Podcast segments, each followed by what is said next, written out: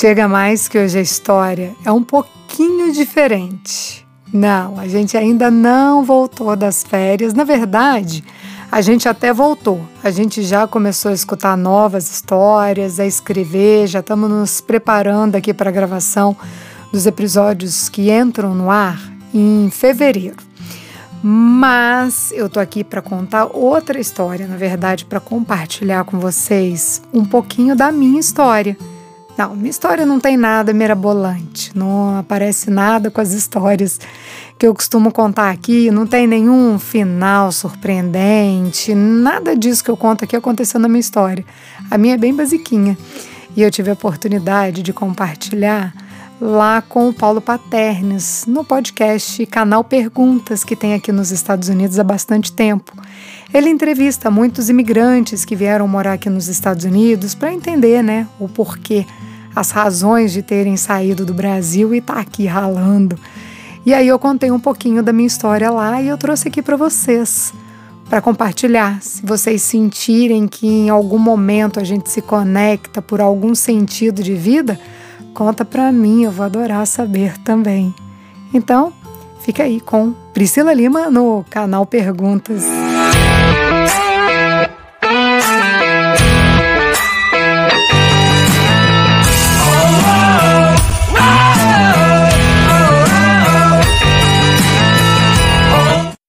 Fala aí, galera, beleza? O Paulo que tá falando ao vivo, diretamente de Orlando, Flórida, Estados Unidos, para mais um bate-papo com vocês. Bate-papo com imigrantes brasileiros que, assim como eu e como muitos, né, um dia chegou nessa terra abençoada chamada Estados Unidos. Alguns vieram por vontade, outros vieram para apoiar o marido, apoiar a esposa. Às vezes os filhos vieram sem vontade, mas tem que vir. Eu moro embaixo do teto dos pais, obrigado. E é isso. E hoje estou aqui com a nossa convidada, Priscila Lima. Bem-vinda, Priscila. Tudo bem, menina? Muito obrigada, Paula. Adorei menina. Oh, fala aí, menina, tu não sabe o que tu arrumou, porque quando a gente fica ao vivo assim, aí não dá para a pessoa correr, que fica feio. Ah. Tô, não, tô pronta. Você tá pronta? Nasci da onde você era do Brasil? O que você fazia? Por que você decidiu vir para os Estados Unidos? Tá, eu sou do Brasil, eu sou mineira, do sul uhum. de Minas mas eu dei uma rodada pelo Brasil. Eu fui fazer faculdade em Campinas, em São Paulo, uhum. e depois eu comecei minha vida profissional no Rio de Janeiro. E por último, antes de eu vir para cá, eu estava no Tocantins, em Palmas. Mas você, você, é casada, solteira, tem filhos? Você trabalhava com o quê? Teu marido lá? Me conta. Sou casada, tenho quase 14 anos já que eu sou casada, tenho uma filha de 9 anos, sou jornalista. E uhum. lá no Brasil eu trabalhava na filiada da TV Globo do Tocantins, na, em Palmas, eu já fui repórter, apresentadora, já fui editora de jornal, já trabalhei em ONG, enfim, já dei uma rodada, inclusive já trabalhei também na TV Globo do Rio de Janeiro, com coordenação de pós-produção, ali na parte de entretenimento. Já rodei essa parte de comunicação aí um pouco. E, e, e teu marido fazia o que na época que você veio para cá? O meu marido é era servidor público federal uhum. e é engenheiro ambiental e também era coordenador da parte de audiovisual do Instituto Federal do Tocantins. E aí o que que deu? Vida tá boa, tá ruim, mas tá bom, tá com a filhinha. E o que que resolveu falar, quero morar nos Estados Unidos? Foi ideia de quem e por que isso? Foi ideia minha, eu sempre tive vontade de morar fora, mas aí me envolvi em um projeto, me envolvi em outro, sempre estava uma um projeto atrás do outro, até que chegou num ponto que eu estava muito infeliz com o meu trabalho, mas eu estava muito insatisfeita, tipo, eu chorava de ter que ir para a redação, eu não aguentava mais, aconteceram várias coisas no decorrer do tempo que eu trabalhei na redação. E eu cheguei num ponto que, assim, nossa, cansei, estourou para mim, quero, quero recomeçar do zero. Muita gente até falou, falou, você é louca, você está apresentando um jornal, você é repórter da televisão, como assim você vai começar do zero em outro lugar? Eu falei assim, não, eu preciso disso, eu tenho essa necessidade, e parece que foi tipo um chamado, assim, tenho que sair. Aí tu falou assim: ah, vamos, vamos para América. Vamos para onde? Você já conhecia, tinha vindo passear aqui? E para onde? Tinha, já tinha vindo passear aqui porque minha mãe mora aqui nos Estados Unidos, tem desde 2001. Ela então, mora em New Jersey. New Jersey. Ah. E aí eu tinha vontade de vir, assim, sempre antes. E aí chegou o um momento, levei um ano para convencer meu marido, né? Porque ele tinha um estúdio de música lá em Palmas. Eu falei assim: não, vamos, vamos pelo menos passar uma temporada. Daqui a pouco a gente volta, alugamos a nossa casa. Eu falei assim: não, a gente volta, tem a casa, tem o estúdio, tá tudo certo. E quando chegou aqui, na verdade, a gente se encanta, né, Paulo? Eu não sei assim, eu acho que me falaram, ah, os dois primeiros anos vai ser muito difícil, é muito difícil realmente. Eu vim em 2016, então já tenho sete anos aí de América.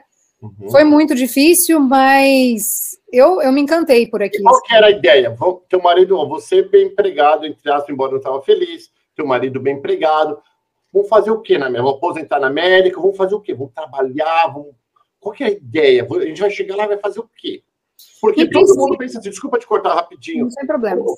Todo mundo pensa assim, ah, para quem já tem uma, uma, uma, uma estrutura, para quem já está estabelecido financeiramente no Brasil, é mais fácil. E às vezes eu acho mais difícil, mas que nem eu que já vim ferrado, eu ferrado lá, ferrado aqui, é muito mais, muito melhor ser ferrado aqui né? Agora, quem vem com uma estabilidade financeira, status que a televisão dá, às vezes a televisão nem dá muito dinheiro, mas dá status para as pessoas. Eu vejo que aqui, aqui em Orlando está cheio de global, né? e eles têm mais status do que dinheiro. Eles, eles comem, eles pagam as contas mais com arroba do que com dinheiro, para falar a verdade, né? Tudo troca de arroba hoje em dia.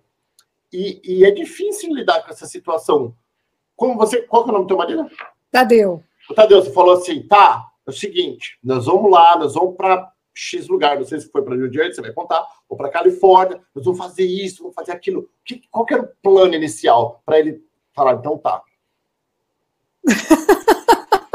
se ele me escutar falando isso, o plano inicial era. Você enganou ele, fala como você enganou ele. Aqui as coisas no canal Perguntas, o povo fica à vontade, fala um monte de coisa que não era para falar, depois fala, putz, não sei devia ter falado, mas foi. Vai, o Tadeu nem vai ouvir isso aqui. Ah. Vai ser bem assim, vai ouvir sim, vai ouvir ah. mesmo. Não, foi bem assim. Eu acho que ele mais se compadeceu da minha situação mesmo, daquele momento assim, eu não tá bem. E como era uma coisa com um tempo determinado, para ele estava tudo bem, mas assim, o plano era vamos ficar dois anos e depois a gente volta. E nesses dois anos era vamos trabalhar com o que aparecer pela frente. Então a gente sabia ali que naquele momento a gente ia ter muitos desafios, assim. A gente, a gente já sabia que vinha para cá e eu comecei a trabalhar na faxina. Eu já veio, sabia. Você veio, você foi para onde? Para New, New, Jersey. Para New Jersey. Hoje eu estou na Califórnia mas em princípio a gente veio para New Jersey. Você eu... trabalhou na faxina mesmo? Trabalhei na faxina mesmo. De, de, não, mas assim, eu acho que, na verdade, tem muita gente que fala assim: ah, não, prefiro ficar aqui no Brasil ralando do que ir para os Estados Unidos para trabalhar na faxina na casa de alguém. Uhum. Cara, eu vejo isso completamente diferente, porque é uma lição de vida tão grande da gente testar a nossa humildade, da gente recomeçar do zero, da gente aprender a lidar. Hum? Você chorou limpando o banheiro, alguma coisa? Tipo assim, não, tá ali falando assim, Gente, não acredito que eu estou fazendo isso. Porque não é se rebaixar, mas, pô, é um saco. Você está andando de carrão, depois tem que andar de fusquinha. Está andando de. Estou dando um exemplo. Você está numa posição que te dá status, não estou nem falando sobre dinheiro. Porque eu acho que o status é pior lidar com o status do que com o dinheiro. Dinheiro é fácil, tem, tem, tem, tem. Agora, status, cara, você está lá lavando, daí vem a tua patroa sem noção, que não sabe nem falar português, falando: você não fez isso, é tudo errado. Sabe, gente, eu não sirvo nem para limpar banheiro. Tem várias questões que você colocou aí. A do carrão é muito óbvio, muito engraçada, porque eu saí do Brasil mesmo com o carrão para comprar um carrinho velho aqui. Uhum. Eu fiz um movimento ao contrário do que as pessoas uhum. geralmente fazem. É, eu tive situações, assim, é claro, acho que todo mundo passa por isso, assim, algumas situações de ser humilhada, mas em nenhum momento eu levei para esse lado, porque eu acho que a minha chegada nos Estados Unidos foi um processo de desconstrução daquela personalidade que às vezes tinha o ego um pouquinho exaltada, para trabalhar a humildade que poderia existir dentro de mim, sabe? Eu achava que eu não era uma pessoa humilde. Eu muitas vezes assim na reportagem eu perdi a sensibilidade de lidar com pessoas muito humildes, sabe, de ver a necessidade daquelas pessoas. Então eu quis sair daquele lugar, eu quis sair daquela bolha que eu convivia para conviver com outras pessoas. Mas assim, a gente trabalhava com o meu marido foi trabalhar em, em caixa de, de conveniência depois ele foi trabalhar como lavador de prato de um, super, de um restaurante de mexicano. Ele sim passou por um perrengue maior que o meu, porque ele tinha que lavar tapete a, a tipo menos 7 graus de New Jersey durante a noite. O perrengue dele foi muito maior. Uau. Mas eu sempre, eu sempre encarei isso como um recomeço, não só um recomeço na questão profissional, porque muitas vezes a gente pega a ah, questão profissional, questão material, mas eu acho que vale colocar aí também um recomeço na questão de espiritualidade, de questão de, de se questionar, assim, quem é você, por que, que você está aqui. E eu acho que quem vem e as coisas acontecem na nossa vida, tudo com um propósito muito maior.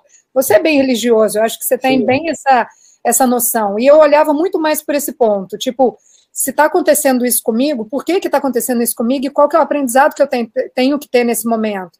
E aí eu te falo que a Priscila, que chegou aqui há sete anos, está muito diferente da Priscila de hoje, muito, diferente. É. Aí, vamos lá, aí tu fez faxina, teu marido foi trabalhar em serviço totalmente, como todo, como todo bom imigrante, digamos assim. E aí foi, você ficou quanto tempo? Você ficou com a tua mãe? Sim, fiquei um tempo com a minha mãe, porque minha, minha filha tinha dois anos quando a gente veio para cá. E aí nós começamos a fazer, trabalhar com vídeo, produção de vídeo, de festa, porque assim, se tem uma coisa que brasileiro, onde quer que vá, festa. ele carrega na alma, é a festa, né? Uhum. E aí lá em New Jersey nós entramos no circuito de festa, porque a gente já trabalhava com vídeo no Brasil, né? E começamos a fazer festa, tentando fazer um diferencial, entrevistava, por exemplo, era festa de um ano e eles fazem, eu não sei como é aí na Flórida, mas lá em New Jersey eles fazem festões assim. Ah, é, brasileiro festão, sim. Festão de arromba. Eu falava assim, gente, eu nem, nem acho que eu nunca tinha ido em festa tão chique quanto uhum. as festas que eu. O casamento aqui dos Estados Unidos é a festa de um ano de aniversário. Exatamente. É o mesmo budget, eles gastam a mesma coisa. Sim, eu já fiz festa assim que o budget era de 20 mil dólares. É, festão, uhum. assim, festões. E aí a gente começou com esse diferencial, assim, de fazer entrevista com o pai, fazer entrevista com a mãe, para colocar no vídeo e tal. E aí chegou no momento que, e nessas festas eu fui conhecendo bastante brasileiro. E o que que acontecia? Os brasileiros chegavam na gente, eu não sei porquê, eu acho que a gente tem algum quê, assim, de tipo assim, deixa eu te contar uma história, deixa eu te falar um negócio. E, cara, eu fui vendo aquelas histórias e assim. Eu acho que não é que eles te contavam, acho que você tem na. Eu falei com você um minuto e você falou assim: posso fazer uma pergunta? Eu, e eu sou assim também. As pessoas. Gente, eu conheço alguém na fila brasileiro, eu já faço duas, três perguntas que já mexe num gatilho, alguma coisa. Eu não sou coach, né? Porque eu falo gatilho e crenças, são as palavras que os coaches gostam de usar. Mas mexe alguma coisa na cabeça da pessoa e a pessoa começa a se abre e manda uma história. Pois não, não é, nem, te conto daquelas assim, porque eu sou cheia das histórias, né? Teve uma vez que eu estava na fila do Goodwill em New Jersey e a mulher na frente viu a gente falando português, foi me contar a história dela, que ela tinha ido para o Brasil depois de juntar uma grana, construir um prédio no Brasil, quando voltou descobriu que não tinha grana para comprar, para pagar as licenças, né? Que tinha. Uhum. Eu falei assim, gente, que história fantástica! E aí ela voltou para os Estados Unidos para trabalhar uns quatro meses para voltar para o Brasil para poder pagar essas taxas para poder alugar o prédio comercial dela.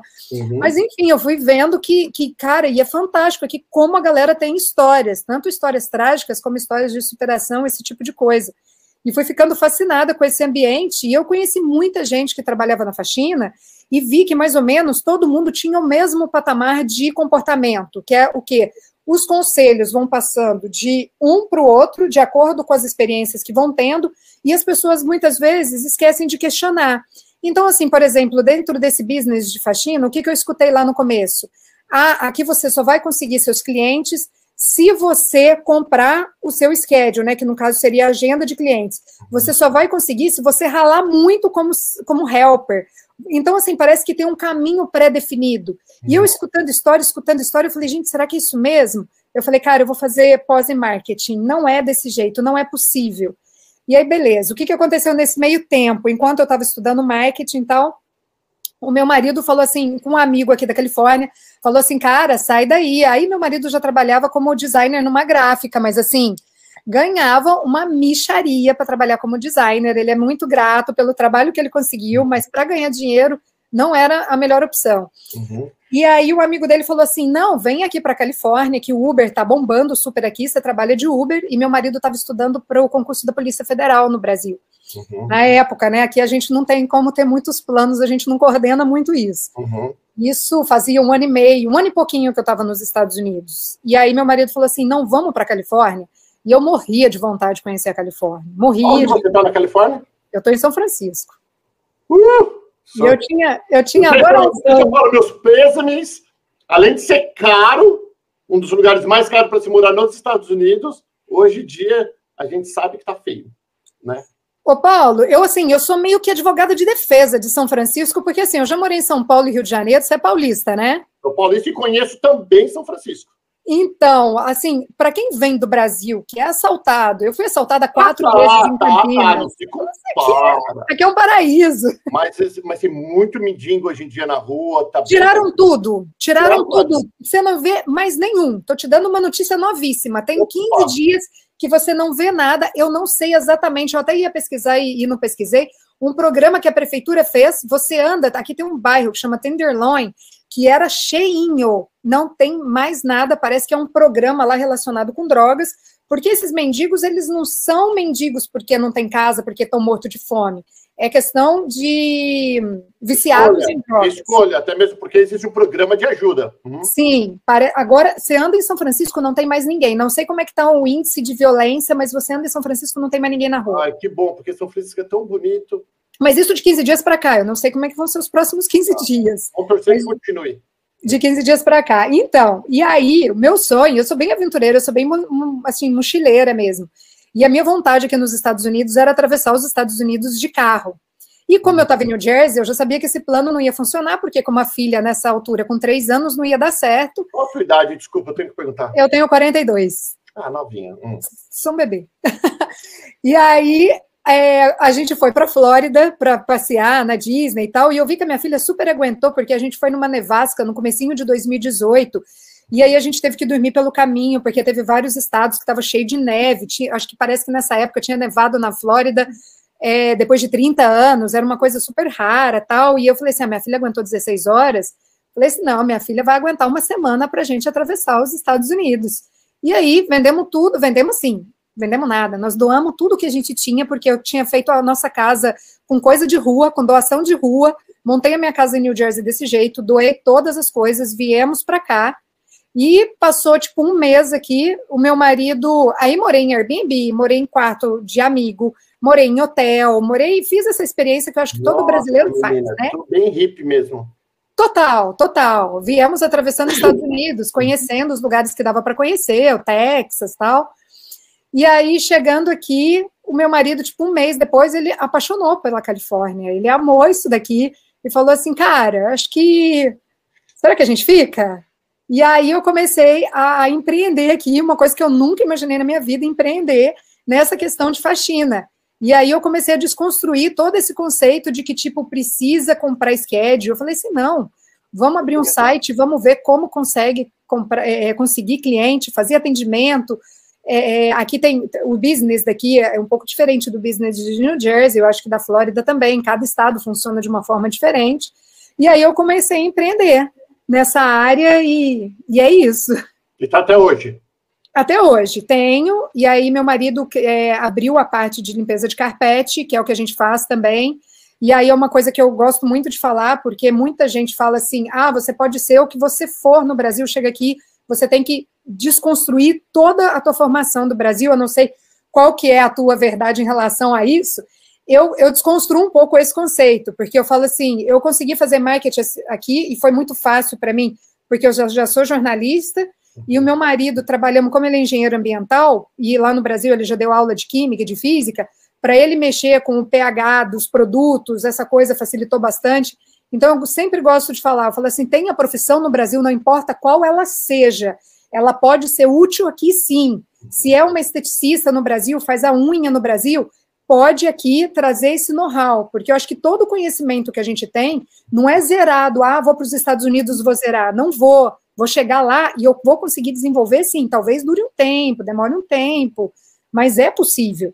Eu também acredito a mesma coisa que você acredita, e acredito se você é um dentista, um advogado, um médico, um engenheiro, um professor, o que seja, você continua sendo, você não deixou de ser. Está tudo aqui dentro da sua cabecinha, e você vai usar dentro de tudo aquilo que você sabe, de toda aquela experiência de vida, você vai usar dentro do teu novo negócio, ou você vai trabalhar para continuar fazendo o que você fazia. Então, você não deixa de ser nada, gente. Vocês continuam sendo os mesmos em relação de conhecimento. Você, você continua sendo dentista no Brasil, você não pode exercer nos Estados Unidos, e assim com todas as profissões. Essa é a opinião que eu tenho. Deixa eu fazer outra pergunta. Aí tá, tudo bem, conseguiu, tá ralando, você, marido tá ralando, só que sanguinho velho de jornalista rola.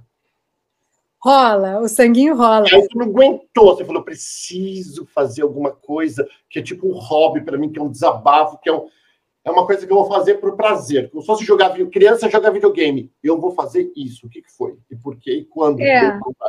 Eu acho que esse tempo que eu fiquei longe do jornalismo, ele foi muito válido para mim, porque eu saí da redação muito assim, porque assim, quando a gente vê a televisão, o jornal, tudo indo ao ar, parece aquela coisa linda, glamurosa, mas quando você está nos bastidores, é uma coisa muito carregada, e eu saí dessa coisa muito carregada com, não, não vou falar trauma, mas eu saí muito cansada daquilo tudo. Então, eu acho que ter dado esse tempo colaborou muito, assim, com, comigo, assim, com, sabe, parece que eu, eu me revitalizei, dando esse tempo do jornalismo. Mas aí, passado esse tempo, eu falei assim: não, é, eu preciso voltar a escrever, e eu ouço muito podcast. Eu já te falei aí antes da gente começar a gravar.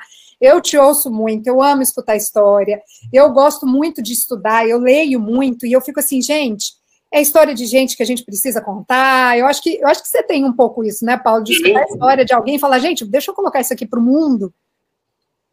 E aí eu fui vendo isso e eu ouço, ouço muitos podcasts, mas muito, muito. Eu devoro podcast, tipo, sem brincadeira, vai umas quatro horas de podcast por dia. Uau! É, eu, eu assim, eu sou consumidora de podcast mesmo.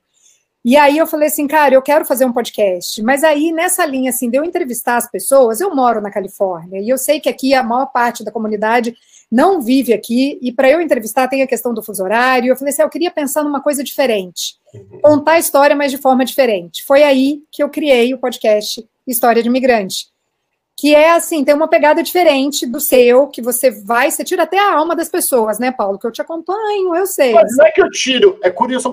Você viu, eu tô conversando contigo, são curiosidades natural, diferente de televisão. Deixa eu falar uma coisa, pessoal. Diferente de televisão, eu não tenho nada. Na verdade, antes de eu conversar com a Priscila, ainda a Patrícia que está aqui comigo, eu falei, Patrícia, eu não achei nenhum arroba dessa, dessa menina, eu preciso achar, preciso dar uma olhadinha rápida. O que vocês veem comigo, quem me segue há muitos anos, eu faço isso já tem nove anos, é sempre, é 100% naturé baço. Estou conversando contigo como se estivesse conversando com uma amiga. Sem falar que você é super simpática e bem fácil de conversar, né? Mas eu não faço perguntas, assim, eu não, eu não planejo Falei, eu vou pegar da Priscila uma coisa que ninguém pegou.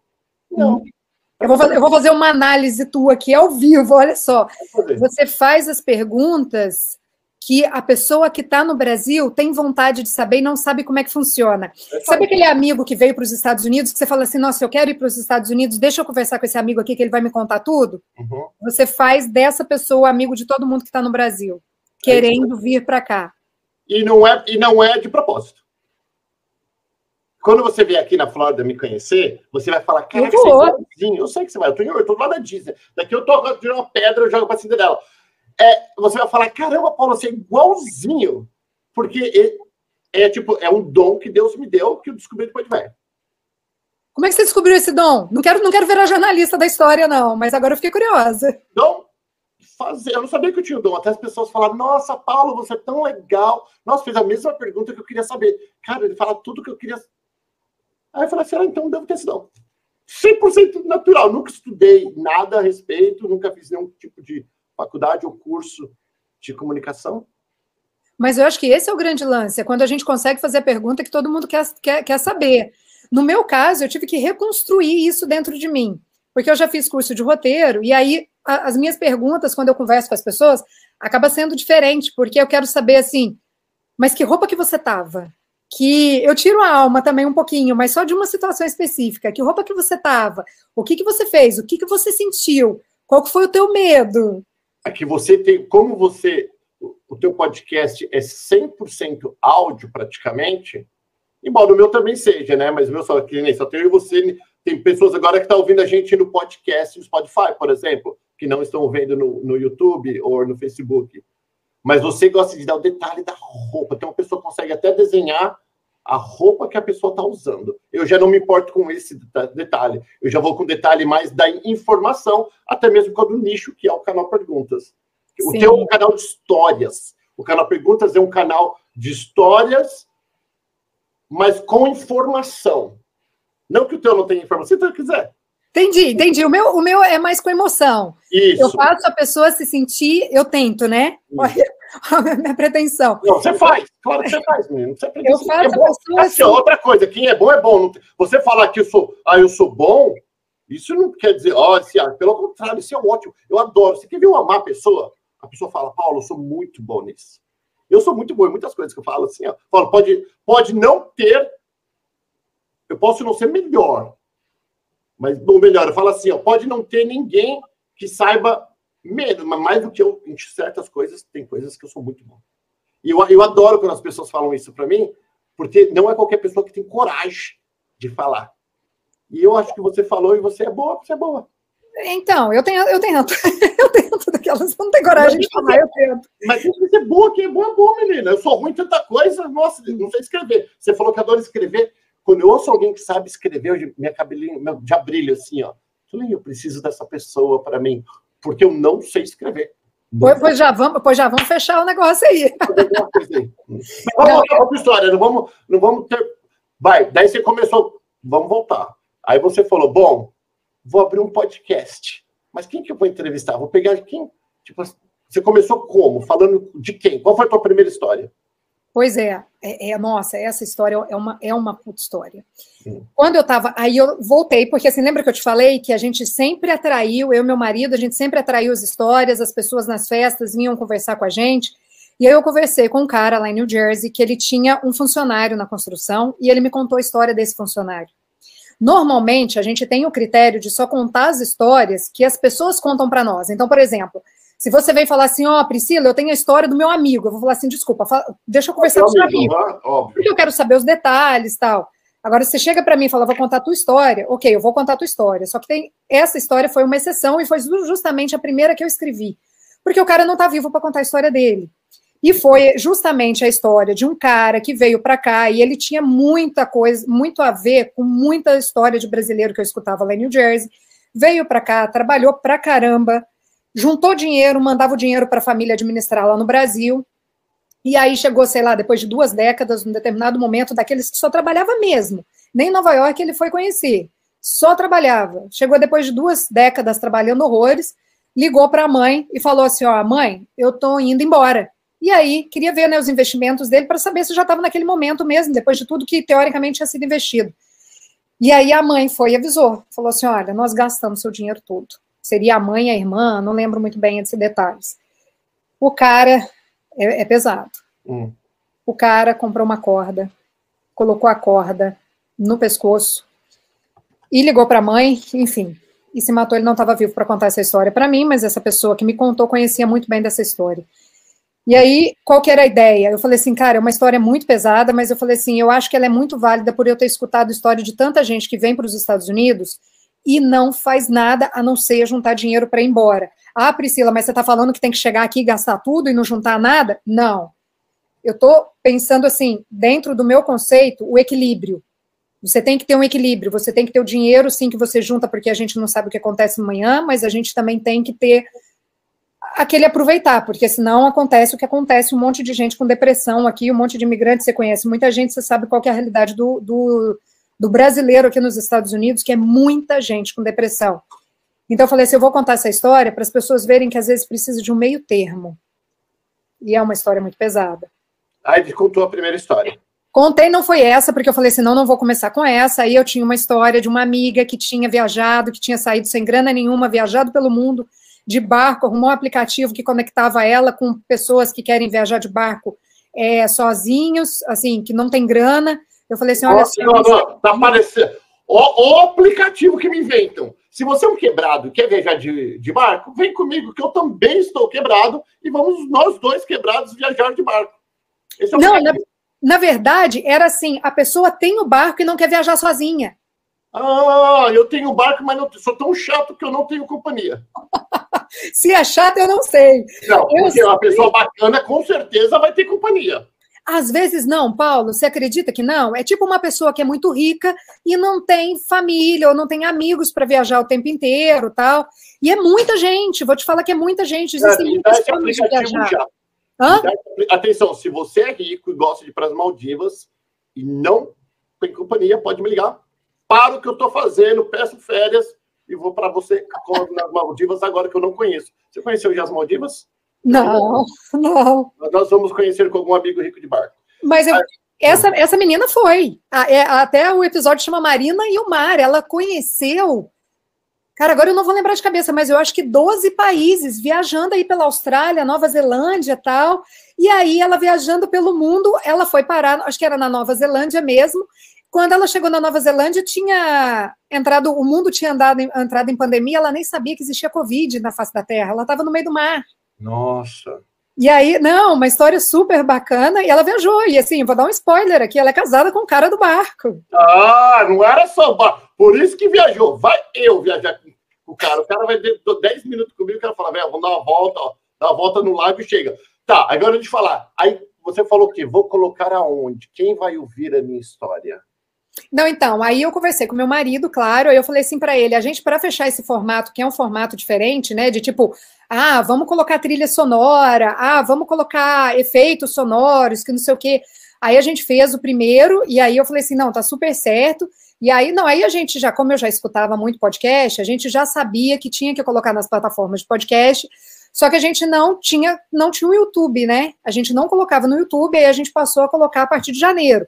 Mas assim, como todo projeto, eu não sei como você conheceu, Paulo, como, como você começou, mas eu tenho super curiosidade de saber, porque assim, a gente ficou assim, não, vamos lançar cinco histórias. E aí era eu colocando assim nos grupos de WhatsApp, ah, deixa eu ver se alguém, né, se alguém escuta.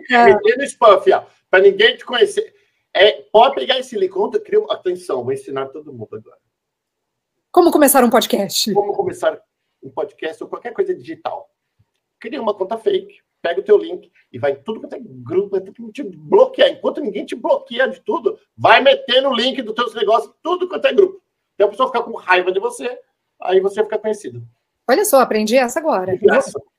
Claro, se você quiser pagar, aí é outro departamento. Eu vou fazer, eu vou fazer um fake aqui de Paulo Paternes. Eu recomendo esse podcast. Qualquer lugar aparece um monte. É, então, eu fui desse jeito, assim, de tipo, ô, oh, gente, manda para alguém, manda para alguém, grupo de, de Facebook, vamos, né, vamos conversar de alguém para alguém. E aí a gente está nesse, nesse trabalho. Vou te falar que, assim, eu não sei como é que é para você hoje, mas a gente ainda continua nesse trabalho de divulgação, de fazer. Ah, isso não pode parar ali. nunca. Uhum. Não pode parar nunca, né? E, mas assim, eu sou apaixonada pelas histórias que eu conto, é, já vou dar um spoiler aqui, hein, que eu vou contar a história do Paulo Paternes. Vai né? contar a história, eu vou deixar vocês saberem quando ela quando for pro ar. Então. Eu vou contar coisas, ó. Então é o seguinte, vou dar um spoiler maior. Eu vou contar coisas lá que eu nunca contei para ninguém, zero. E eu já dei muitas entrevistas e eu vou contar uma coisa lá que eu nunca contei para ninguém. É, quando, quando alguém fala isso, é encher meu coração, porque eu falo assim, eu acho que o meu desafio é justamente contar aquela história de uma pessoa que às vezes já contou muitas histórias, mas tem uma historinha ali que ela tem não contou para ninguém. Ah, aí eu nado de braçada, porque aí eu vou, aí eu entro mesmo, pegando os detalhes, sabendo exatamente tudo que aconteceu, porque assim, a gente, no teu caso, como você falou, né, o canal Perguntas, ele acaba sendo um canal informativo. E o História de Imigrante, ele já nasceu com a proposta de entreter, tem a questão da informação, mas é como segundo plano, mas é de entreter e de trazer uma certa consciência, porque a gente conta histórias também muito punks, né, como eu disse já a história do, do suicídio, mas a gente traz histórias também que é para trazer consciência para as pessoas que estão ouvindo, histórias que envolvem violência é, sexual, que envolve violência doméstica, porque essa é uma outra realidade do imigrante, muitas vezes desconhecida, que é a questão da violência doméstica, de quantas brasileiras que vêm para cá e são agredidas dentro de casa e têm dificuldade de pedir ajuda, porque fala assim, ah, não, eu sou imigrante legal, não vou pedir ajuda. Então, a gente tenta também dar um... um... Olha, eu vou dar outro spoiler para vocês. Você coloca vídeo de... e você coloca história de quanto, quanto tempo? Semanal, toda semana, toda quinta-feira. Toda quinta-feira. Vocês, muitos de vocês já ouviram dizer no Sound of Freedom, tá todo mundo ouvindo dizer. Só que é inglês e você não sabe muito. Eu pedi para Priscila dar uma estudada. Eu assisti o filme essa semana, ontem, na verdade, eu assisti e, e eu acabei de escrever aqui o nome dele, do Tim Ballard para ela contar, ela vai fazer, vai contar a história dele desse desse filme para vocês que não têm oportunidade de assistir, porque ainda não está no Brasil e quando se acha na internet não tem legendado em português. E vocês vão ficar doido com isso, então vai no canal dela, a gente vai deixar tudo na descrição aqui. todas as informações dos podcasts onde você pode ouvir ou assistir, né? Para você ouvir e entender sobre a história do sound do, sobre a história do Sound of Freedom com Tim Ballard, que é um, virou meu virou o cara mais importante que eu conheço, um super-herói de verdade mesmo. Você olha para ele, ele tem até cara de super-herói mesmo, assim, ele como pessoa. É incrível. Daí você vai contar lá que aí o pessoal vai tudo lá, porque é o que tá bombando agora e os brasileiros não têm muito acesso porque não fala inglês. E esse, esse filme é sobre tráfico humano, né, Paula? É. Bem triste. Bem... É. Mas não vamos mudar de assunto, não. Tá, e você, não. tua filha? E tua filha tá arrumando o que da vida agora? Nove anos. Cara, minha filha tá, tá, passou agora para o quarto ano, né? Ela, ela é um desafio extra que a gente teve aqui, porque eu até tenho uma história super bacana que eu gosto de, de repetir, porque quando a gente chegou, ela só falava português, né? Com dois anos. E no primeiro dia de aula, assim, eu fui, ela foi para uma daycare, né? Para uma creche. E no primeiro dia de aula tinha um vidro na, na sala, eu fui lá sondar, né? Porque com medo dela fazer cocô e xixi, ela já era desfraldada, mas uhum. com medo dela não saber pedir, de ter passado por alguma. Mãe, né? Mãe preocupa com essas coisas, de ter passado por alguma situação constrangedora. Cheguei lá, abri um pouquinho a porta e fiquei só espiando, assim, pelo vidro. E aí ela chama Maia. E aí a Maia falava para os coleguinhas assim: senta aqui, você senta aqui, você senta aqui, e os coleguinhas. Puxou a mãe já, chegando dando ordem no barraco. ela é ariana, ela é pior que eu. Hum. Ela, ela falando em português com os meninos e os meninos tudo obedecendo ela. Eu falei assim, gente, vai ser mais fácil do que eu imaginava, porque a gente fica com esse medo das crianças uhum. não se adaptarem, dessa adaptação ser difícil. E foi super tranquila. Hoje a gente sempre falou em português com ela em casa, sempre. Ah, vem falar metade inglês-português. A gente falava assim, ah, I, Mom, I want some water. Não, Maia, você quer água? E aí, hoje, ela é fluente nas duas línguas. Agora, inclusive, está fazendo aula de português ali. Faz aula de português, tem inglês fluente, está no quarto ano. E, e ama os Estados Unidos, tem curiosidade com o Brasil, porque desde os dois que não vai para o Brasil, e morre de vontade de conhecer o Brasil, né? Porque para ela é conhecer, já não lembra mais. Qual, qual foi o teu maior desafio sozinha e com família? Qual foi o maior desafio da Priscila nos Estados Unidos?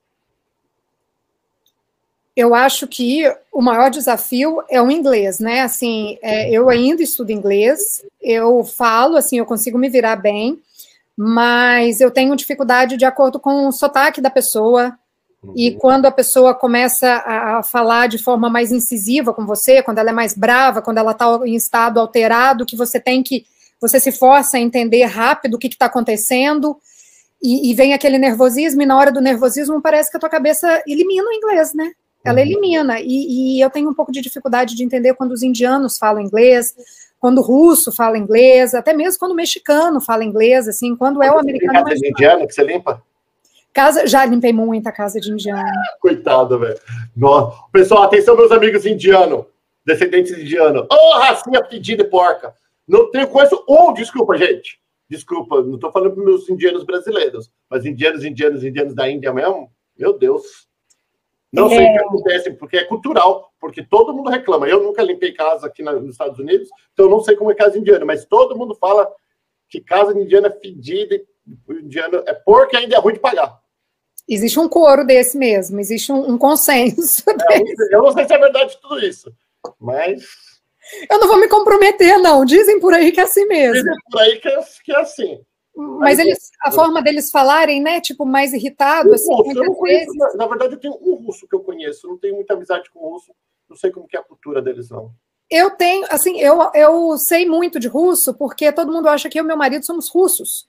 Então, sempre tem alguém que chega para conversar com a gente achando que a gente é russo. Olha, que interessante. E aí, inclusive, uma russa uma vez me perguntou se eu sou russa. Eu falei, mas gente, ela tá falando russo? E como é que ela, né? Assim, eu tenho dificuldade de entender o que eles estão falando, apesar que eles acham que, que é muito parecido, que o português é muito parecido com a gente. Mas até o próprio é, mexicano, sabe? Tipo, Ryu. Então, às vezes, eu tenho essa dificuldade. Então, é, quando eu tive, assim, tipo, eu tenho que responder rápido e está sob pressão e tem que falar inglês sob pressão, eu acho que esses momentos são os mais difíceis. Mas assim, Paulo, eu vou te falar que depois que eu vim aqui para Califórnia, eu vou falar um palavrão aqui, eu espero que qualquer coisa você coloque um pi aí. Eu liguei muito foda-se, sabe? Porque eu, eu, eu sempre estudei inglês no Brasil, cheguei aqui não conseguia falar nada. Uma vez trabalhando de helper com uma menina que não falava nada de inglês, eu que conversava com as clientes dela muito malemar. Ela falou assim: eu preciso sacar 5 mil dólares, mas eu tô sem o cartão, será que o banco me dá? Eu pensei assim, claro que não. Ela falou, eu vou lá tentar. Ela foi lá, saiu com 5 mil dólares sem falar uma palavra de inglês, consertava carro, fazia tudo. Essa menina me deu uma aula. Eu falei assim: ela não fala nada de inglês, está conversando com todo mundo, se vira. Eu faz cinco anos que eu estudo inglês, não vou falar. Cara, essa foi uma das maiores lições que eu tive. Por isso que eu te falo, eu acho que se a gente conseguir ser humilde e reconhecer os ensinamentos que vêm para todos os lados para a gente, a gente já tem muito que aprender nessa terra. Ela me deu uma aula de se vira no inglês. A partir dali eu soltei porque assim, se eu estou falando errado, não estou nem aí, eu me conserto, a pessoa me conserta, eu também não estou nem aí, eu agradeço, pelo contrário, eu agradeço. E foi depois que ela me corrigiu, depois que ela me, me deu essa lição, em, sei lá, dois anos depois, o meu inglês, assim, eu fui do, do, de um a mil. Eu falo assim, hoje eu me viro bem, falo, consigo me virar bem, falo, converso, tudo, tenho amigos americanos, por causa dessa pequena liçãozinha que ela me deu ali atrás. Já deu vontade de ir embora? A gente tem umas fases, né? Uhum. A gente tem umas fases, eu tô numa fase. Eu tô numa fase que tem hora que fala assim, meu Deus, cansei. Dizem que de sete em sete anos a gente tem aqueles ciclos de mudança na vida, né? Tem umas horas que dá assim, tipo, cansei, quero ir embora. do quê? Cansei de, de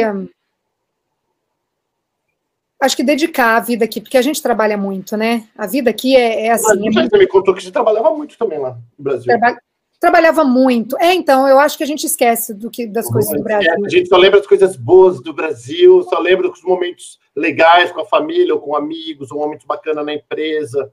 A gente esquece o motivo que fez a gente chegar aqui, né? A maioria Esquece, esquece. Muitas vezes a gente esquece, por isso que às vezes eu tento lembrar. Eu falo assim, não, fica quieto aqui mesmo, principalmente porque depois de 2016 eu sei que a situação do Brasil degringolou muito, então muitas vezes assim, fica quieto aqui mesmo. E sabe o que eu aprendi com, com eu, eu, graças a Deus, eu, eu, eu meu, meu hall de amizade, meu grupo de amizade são pessoas de sucesso, muitas pessoas de sucesso.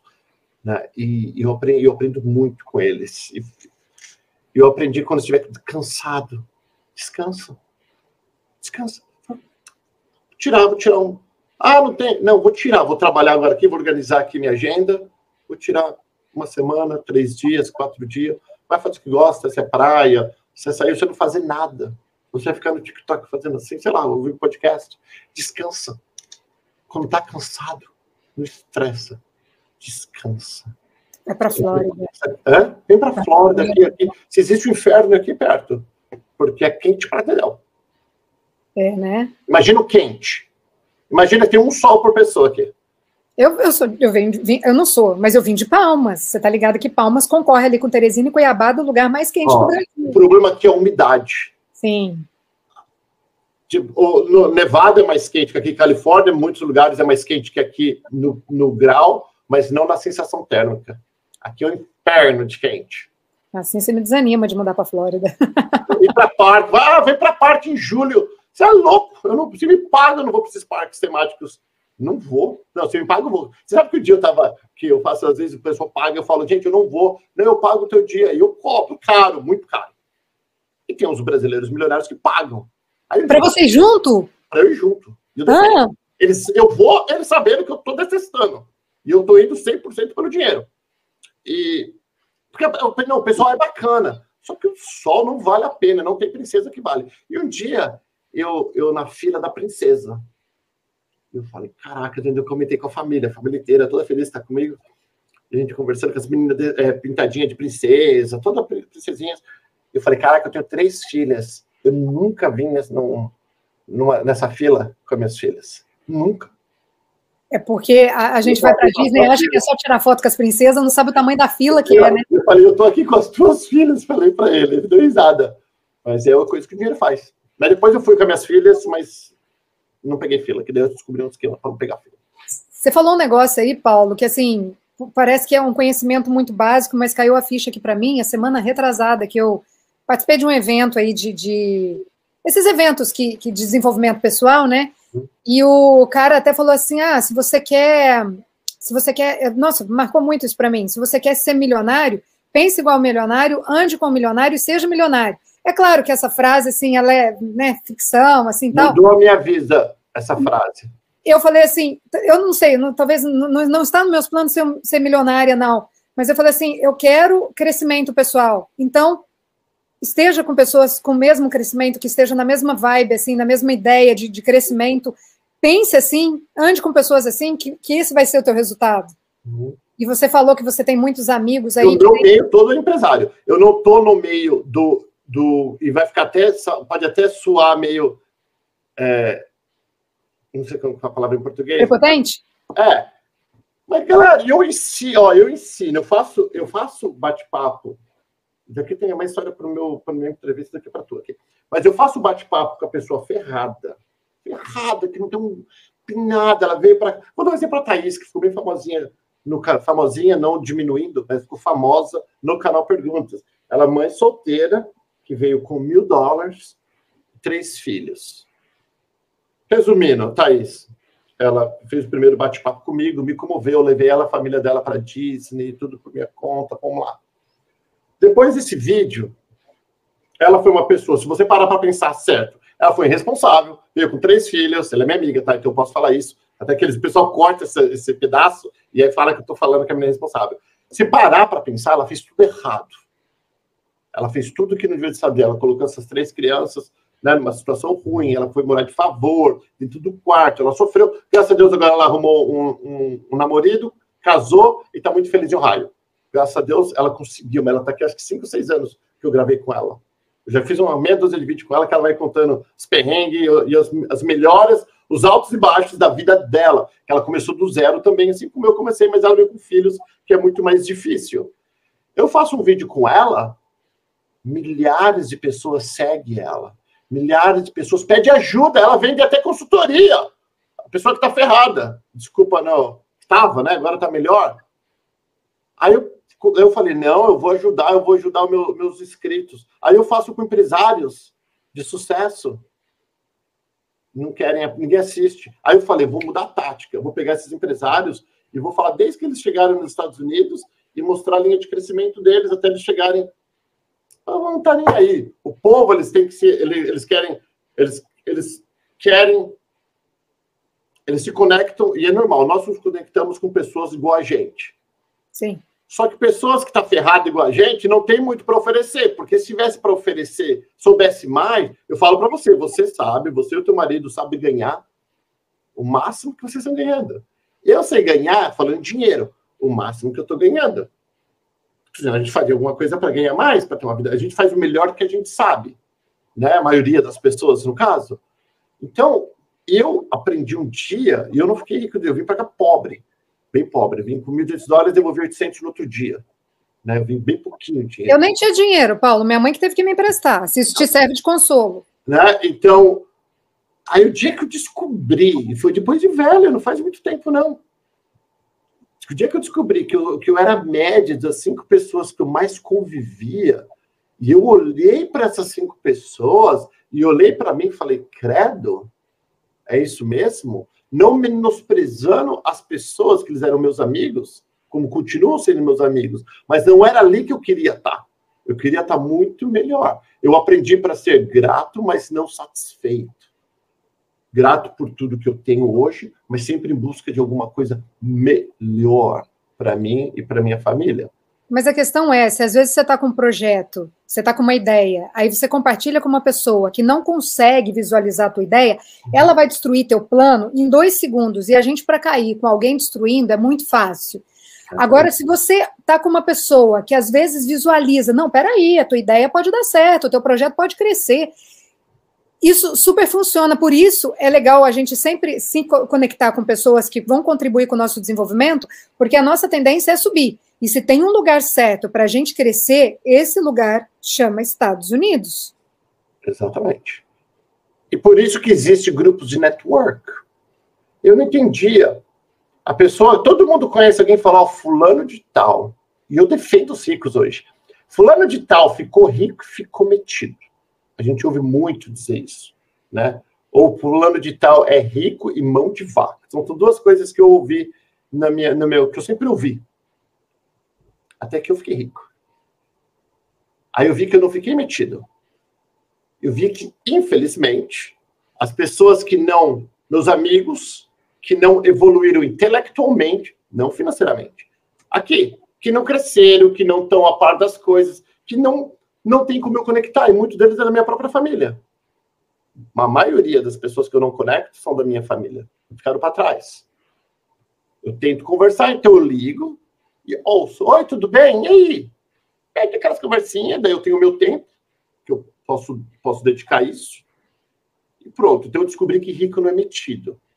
O rico só vai passar a ser metido se você ficou para trás. Se, se a pessoa estudou, se a pessoa está em outra vibe, está correndo atrás, em busca de sonho, você tem busca de fofoca. Se a pessoa está falando o que está acontecendo no mundo, você está falando de Big Brother. Entendeu? Aí você vai achar que a pessoa é metida e a pessoa vai achar que você é idiota. Ninguém ficou metido. São, são valores diferentes. Na verdade, a gente tem que espelhar, né, não no que aquela pessoa tem, no que aquela pessoa conquistou muitas vezes, porque se a gente falar assim, ah, não, porque agora o cara tá com mansão, agora o cara tá com carrão. Aí você vai falar assim, não, e eu sou nada, eu não tô aqui, então o cara tá metido. Mas se você olhar para a pessoa que tá acima de você e falar assim, ó, o que que ele fez para chegar até ali? Quais são as dicas? O que que ele pode me ensinar? O que que ele pode me passar? Qual que é a trajetória dele e o que que eu posso absorver disso? Pronto, você tá feito. Sei lá, a coisa mais difícil que tem para o ser humano é assumir a responsabilidade da própria vida.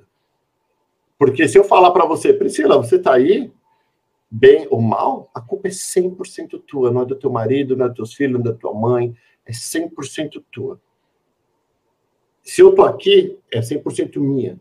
Se nós estamos nesse momento conversando, nós nos colocamos aqui. Nós nos colocamos em todo lugar. O Paulo, essa foi uma virada de chave na minha vida incrível, a partir da hora que eu passei a me responsabilizar pelas questões. É difícil. Porque antes, Antes a culpa é do chefe. Antes a culpa, a briga, quem brigou é porque o marido é insuportável. Ah, porque minha filha não me aceita. Na hora de mudar o presidente, vai melhorar as coisas. Tudo. Enquanto a gente atribui a responsabilidade das nossas ações às outras pessoas, nós somos vítimas da nossa vida. E isso é uma merda. Olha, eu falando um palavrão aqui de novo. Mas é, isso é horrível, porque a gente se destrói, a gente não se vê e se destrói estando nessa. Não nada, né? Você fica parado dependendo de um outro mudar para talvez você mudar. Só que é difícil assumir responsabilidade. Eu falo para as pessoas, cara, é, eu faço, eu faço bate-papo. Ah, vou dar um exemplo você. Você foi para a escola, teu marido estudou, prestou concurso, batalhou. Ah, a vida, então, para Priscila é fácil. Eu falo, claro que é fácil. Basta você estudar, basta você fazer uma faculdade, acorda cedo, vai trabalhar, volta, vai para a escola, faz faculdade, volta. É fácil. Você quer fazer isso? Não, ninguém quer fazer isso.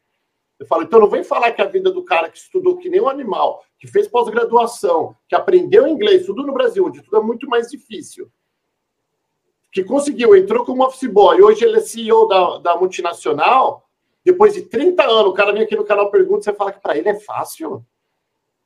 Cara, o cara ralou a vida inteira dele, ele passou a maior parte do tempo dele estudando. E você vai falar que para o cara é fácil? Não, para o cara é difícil. Conta para você que não fez nada, está aqui só enrolando, assistindo assistindo e não fazendo nada com a vida, dando palpite. Isso é fácil. É, essa é uma lição que eu estou aprendendo muito agora, porque assim, por mais que às vezes a gente escute outras pessoas falando, eu acho que nós temos o nosso time, o nosso momento de aprender. Uhum. E a persistência é uma coisa que eu estou aprendendo muito, porque para mim é muito fácil recomeçar as coisas. Por mim, assim, largo os Estados Unidos, vou para a Europa. Para mim é muito fácil isso. Agora, a persistência, o persistir e olhar e falar assim, porque a gente tende a se comparar com o outro. A grama do vizinho é sempre mais bonita que a nossa, né? Agora, se a gente olhar assim, não, mas peraí, quem era eu ontem? Eu já estou melhor que ontem? Então, peraí, eu já evolui muito. E a gente reconhecer que a gente não, não, não fez o suficiente, ou que pode melhorar muito mais e trazer para nós essa autorresponsabilidade que você falou, para mim, pelo menos dentro da minha vida, isso foi 50% para mim. Ô, Pri, eu falo para você só rapidinho sobre isso, só para terminar, terminar, continuando com você. Deixa eu contar nosso tempo. Você gente fala pra caramba também, né? E sobre o, rico, sobre o rico, o rico ser mão de vaca, né? Tem uma pessoa que fala assim para mim um dia: você é muito mão de vaca. E aquilo me doeu de uma forma, porque eu não sou, eu sou uma pessoa, eu, sou, eu não tô aqui para me encher, mas eu sou muito generoso. Sou uma pessoa extremamente generosa com meus funcionários, com meus amigos, com as pessoas em volta de mim. E, e a diferença, e eu fui aprendendo eu lembro, eu não fui para a escola. Eu fui para a escola da vida e fui para a escola de cursinho, aprendendo em coisas que me interessavam. Eu nunca, nunca fui para a escola, no modo geral, falando na escola. Então, eu fui aprendendo muito com a dor, né? E, e, eu vejo hoje. É uma ótima escola. É, que quando você tem a liberdade financeira, que a gente ouve esses palestrantes falando, liberdade financeira, vem ser milionário que nem os caras, nem milionário, tira, tira foto em avião que não é deles. Os caras para vender palestra, né? Isso é outro negócio que. Tem dessa, é? Ai, né? é.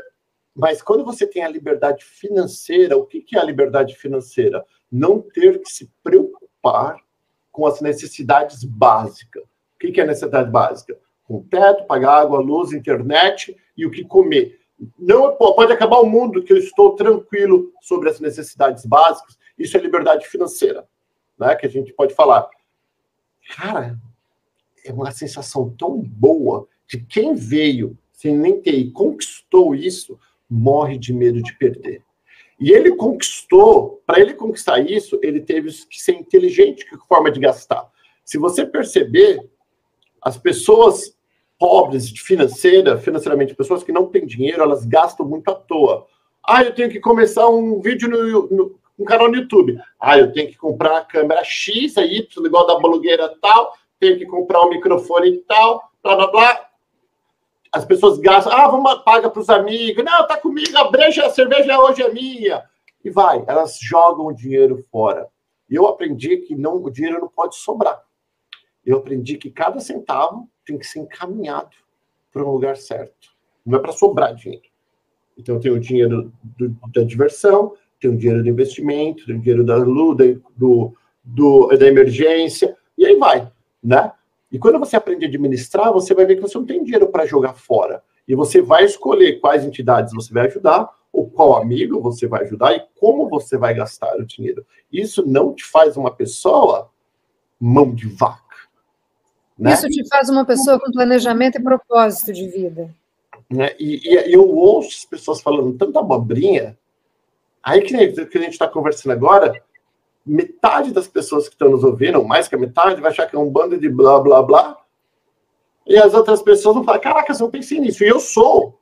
Aqui eu falo, caramba, nunca tinha parado. Quando eu aprendi que o dinheiro não é para sobrar, que todo centavo tem que ter seu caminho. Eu tenho, eu tenho uma cumbuca de moeda ali, até a minha moeda que eu não sei para o que eu vou fazer com ela, joga o, o, destino dela é essa, essa, essa cumbuca, essa panelinha que está ali na frente. Né? Aí você fala, poxa, é verdade, porque o dinheiro que está sobrando você não conta. E minha avó, eu sou filha de italiana, e minha avó italiana fala, quem não conta com tostão não conta com um milhão. Então, se você não sabe dar valor de um centavo, se você não cuidar de um centavo, você nunca vai ter um milhão. Você não vai conseguir é, cuidar de um milhão. Resumindo, pessoal. Eu acho que faz parte de, do, do, pensamento do ser humano mesmo, a gente colocar tudo em questões binárias, por exemplo, ou mal ou ruim, ou bom, é, é, ou, ou tudo ou nada. E aí, nessa questão financeira, o que, que acontece? É, eu falando aqui de finanças, né? Pessoa que vende finanças, mas eu, eu tenho lá meus pés de meia. Mas aí o que, que acontece? A pessoa ela coloca ou gastar e aproveitar a vida, ou economizar e não aproveitar a vida. Mas peraí. Dá dois, fazer é dois extremos, né? É como se só, só tivesse duas formas de viver nessa questão financeira. E não tem. Existe um meio termo e dá para fazer os dois muito bem no meio termo. Mas tem, né, tem que ter equilíbrio aí. E eu falo, eu, eu, eu, eu sempre vou atrás de gente que pode me ensinar alguma coisa. Daí eu peguei um monte de milionários brasileiros. Aqui, como eu estou em Orlando, Orlando hoje é o paraíso dos milionários, né? Dos brasileiros, ricos, famosos, milionários, são todos aqui. Aí eu vou atrás deles. E como eu tenho o canal Perguntas, o canal Perguntas me dá entrada em qualquer lugar, porque eu já sou muito conhecido aqui, tenho muita credibilidade, não devo um centavo para ninguém, ninguém pode falar de mim. Então, são poucas pessoas que podem falar isso que eu estou falando na internet, hoje em dia, sem ser malhado, né? Então, eu sou muito bem-vindo, desde o lugar super simples, que eu vou na churrascada com, a turma do Corinthians, dos meus amigos, e vou na churrascada granfina, nos coquetéis, com os ricos e famosos. E eu aprendi, e todos eles falam a mesma coisa. Porque eu falo assim, como ficar milionário igual você? Como ter esse carrão? O teu carro custa 3 milhões de dólares. Como ter isso? E eu falo com vários diferentes. Eu até gravei com o dono do Camila Restaurante essa semana, com o Léo, que ainda não foi pro ar, que vai, e que ficou milionário também. E todos eles falam, são três coisas. E anota, deixa eu colocar o grande para as pessoas. Já, vocês já me ouviram, só que vocês não fizeram. Vocês não fizeram. Eu sei que vocês não fizeram. Não sei. Não adianta falar que fez, não fez. São três coisas o segredo para você conquistar qualquer coisa que você quer na sua vida. Você precisa, primeira coisa, saber o que quer. Mas saber o que quer detalhado. E o porquê você quer. Porque você falar, eu quero, eu quero ter mais dinheiro, se eu te dar 10 dólares, você já tem mais dinheiro. Não, você tem que saber quanto você quer, o porquê você quer. Detalhado, eu quero isso por causa daquilo, né? E faz, e faz três, quatro, cinco porquê. Mas porquê e porquê. Depois que você sabe o que você quer, precisa ter fé em Deus. Lembra, Deus é Pai, todo-poderoso, dono de tudo. E Ele, como Pai, que é o melhor para o filho. Então, Deus fez tudo essas coisas bacanas, esses carrão que você quer, essas casas que você quer, essa fartura de alimento, conforto, tudo bacana que existe no mundo, Deus fez para nós, usufruir para os filhos dele. Então, primeira coisa, saber o que eu quero. Já sei o que eu quero. Pai, dá uma força aí. Tá? Fé. Eu sei que eu vou conseguir. Me dá força. Me dá, me dá conhecimento para conseguir. Me dá saúde. Me dá, né? E aí o último o último, que é o mais importante, ou não mais, né, mas que é um dos mais importantes que as pessoas não fazem também, trabalhar. Trabalhar. E esperar. A, gente, a gente primeiro arruma o campo, depois planta semente, aduba, rega, chove, vai, e vai crescendo e vai melhorando. E todos, Priscila, todos, sem eles se conhecerem, em vídeos diferentes, entrevistas diferentes, fala, Paulo, as pessoas não ficam ricas? Porque elas não sabem o que elas querem. Elas não definem exatamente o que eelas querem. A maioria não está nem, só pensa em Deus quando está ferrado, e ninguém quer trabalhar hoje em dia. O brasileiro vem do Brasil para os Estados Unidos não quer trabalhar. E eu tenho, eu tenho lista de patrões, que eu faço parte de grupo de patrão, que é, o pessoal já chega assim, ó, seguinte, eu quero ganhar X, só trabalho de segunda a sexta, de horário a horário. E, e para a falta que tem de profissional, muitos patrões pegam. Né? Eu acho que quando você tem esse planejamento, por mais que às vezes queira chegar aqui nos Estados Unidos, não queira se submeter a uns trabalhos que existem mais esforço físico, se você tem um planejamento, se você tem um foco, você sabe onde você vai chegar, é muito mais fácil você se submeter a, por exemplo, situações de humilhação, como você me perguntou se eu já passei. Naquele momento, eu vi humilhação, é claro, mas dentro da minha cabeça, o planejamento e o foco era tão grande que aquilo ali fica pequeno aquilo ali é pequeno dentro de uma trajetória. Então, se tem definido dentro desse conceito que você falou, se já tem tudo definido, e você está trabalhando e você está acreditando que aquilo ali vai acontecer, os problemas que a gente vai enfrentando pelo caminho, que queira ou não, imigrante, independente da classe social, de como ele vem, ele veio, ele enfrenta, sim, questões. Então, sabendo, tendo esse projeto já em mente, eu acho que as coisas suavizam, fica mais leve, e assim, eu não, não, me coloco assim como exemplo, mas, por exemplo, já me colocando, né, como exemplo, é, trabalhei sim na faxina, tenho, tenho esse trabalho, mas eu estou conseguindo sair dele porque eu acreditei, eu cheguei no patamar que eu queria dentro do projeto que eu quis desenvolver, que era uma independência financeira, e agora, hoje, eu já consigo fazer a transição para as coisas que eu quero trabalhar, que eu gosto de trabalhar. Uhum. Ah, Priscila, mas você teve sorte? Não, não é sorte, é o planejamento mesmo. É São oito anos para chegar hoje e poder. Não foi ontem. A sorte de oito anos trabalhando. Não, não foi ontem. E eu sei que o podcast não vai ser amanhã que o podcast sabe vai, vai, vai sabe dar um boom e sabe e, e, e eu vou ter uma sorte imensa e o negócio vai crescer. É um trabalho é, contínuo, é um trabalho constante. Você está nove anos aí, né, Paulo? Você, você sabe disso. Então eu sei que é um trabalho contínuo, um trabalho constante e, e acreditar nisso acreditar que a gente consegue sim mudar. Eu acho que tanto, são tantos os exemplos aqui nos Estados Unidos que nos provam isso, que nos mostram isso, porque eu até acredito que a pessoa lá no Brasil tentando, e eu vejo tanto que o Brasil é muito mais difícil, você vê gente que trabalha a vida inteira lá, às vezes não consegue nada, mas aqui nos Estados Unidos, se conectando com as pessoas certas, aprendendo, estando aberto a reconhecer os próprios erros e, a, e aprendendo, eu não vejo na onde aqui você não conseguir. E, claro, cuidando da sua saúde mental, porque a galera né, tem, tem, tem que olhar para si. Seja terminar. Seja, né? Nós vamos ter que terminar, infelizmente, mas eu convido você mais vezes que você é boa de papo. Opa! mais uma hora conversando aqui, adorei te conhecer. Eu vou desligar, mas você não vai embora. Gente, eu vou deixar todas as informações. Vai lá, segue História de Imigrante. Não, eu não vou embora, não. Nós não, temos que anotar a nossa história. É. E vai conhecer a história de imigrante lá no canal da Pri, vai ver no Instagram, lá no Spotify, vai dar uma força, vai ouvir. É legal, uma coisa mais diferente. E é legal que você fez com esse teu formato, que você criou, que você desenvolveu, foi o que eu fiz com o canal Perguntas em 2014, né? Ninguém faz entrevista como eu faço.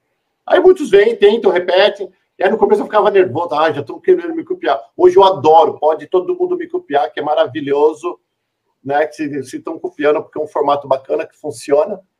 E parabéns pela tua, pela tua história e pelas histórias que você vem contando. E lá, lá vai ter a minha lá. Então, vou terminar. Beijo, fica com Deus. Mais alguma coisa que você quer falar antes de eu ir? Não, não. Beijo, beijo para todo mundo. Então tá bom, galera. Vai lá, dá uma força para Priscila, vai conhecer história de imigrantes. Você vai ver a história do Paulo Paternes lá. Deixa eu clicar na tela final dos caras que pagam a conta do canal Perguntas. Amo vocês. E a gente vai se falando. Até daqui a pouco. Tchau, tchau.